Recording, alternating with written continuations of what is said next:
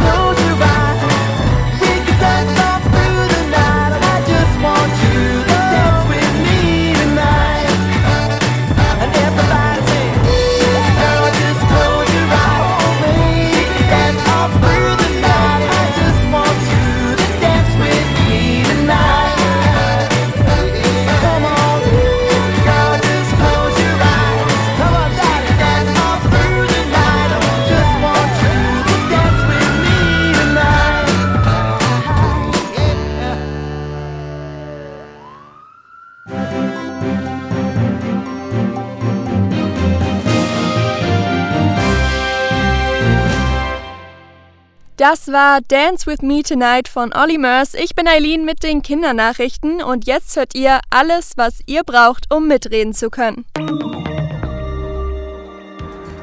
Am Sonntag war es soweit. Die Olympischen Spiele in China sind zu Ende gegangen. 16 Tage lang haben fast 3000 Athletinnen aus der ganzen Welt in verschiedenen Sportarten und Disziplinen um die Olympiamedaillen gekämpft. Am Sonntag war dann die große Abschlussfeier der chinesischen Hauptstadt Peking. Die Show war voll mit bunten Lichtern, leuchtenden Schneeflocken, tanzenden Kindern und natürlich den SportlerInnen.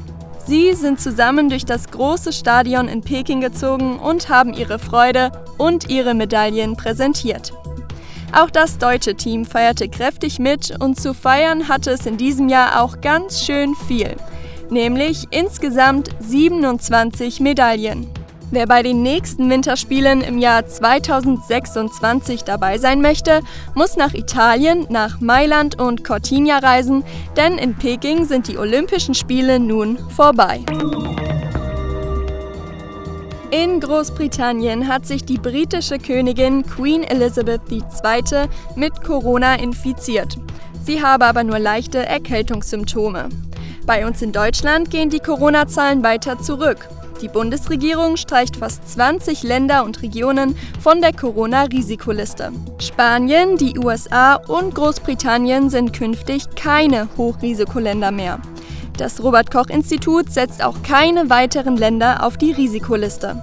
Um das Reisen allgemein wieder leichter zu machen, soll die Einstufung von Ländern in Hochrisikogebiete überarbeitet und angepasst werden. Von diesen gab es kürzlich noch mehr als 100. Mit der Überarbeitung soll vor allem das Reisen für Familien erleichtert werden, da Kinder unter 12 Jahren oft nicht geimpft sind und sie daher auch der Quarantäne nicht entgehen können. Ihr habt es bestimmt mitbekommen, in den letzten Tagen war es ganz schön stürmig in Deutschland.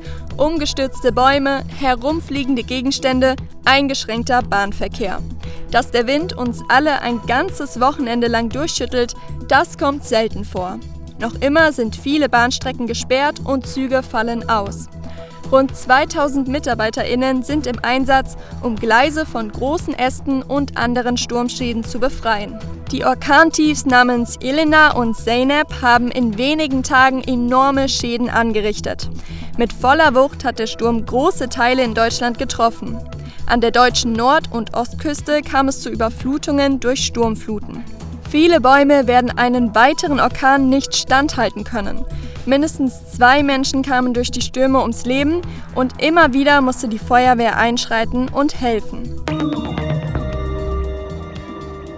Als erstes deutsches Freibad hat das Karlsruher Sonnenbad in Deutschland bei 12 Grad und Wolken die Freibad-Saison eröffnet.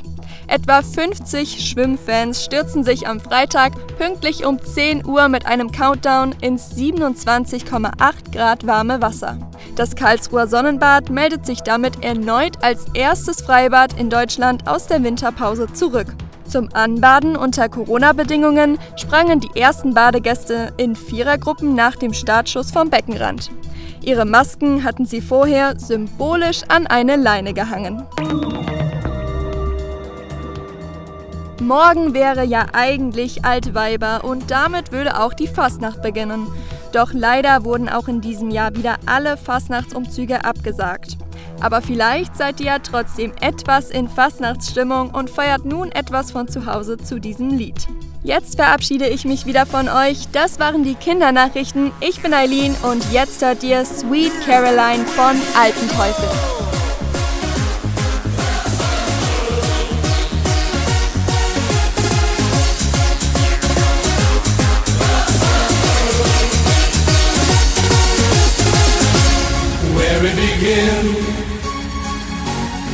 can begin to know when, but then I know it's growing strong. It was in the spring, and spring became the summer. Who'd have believed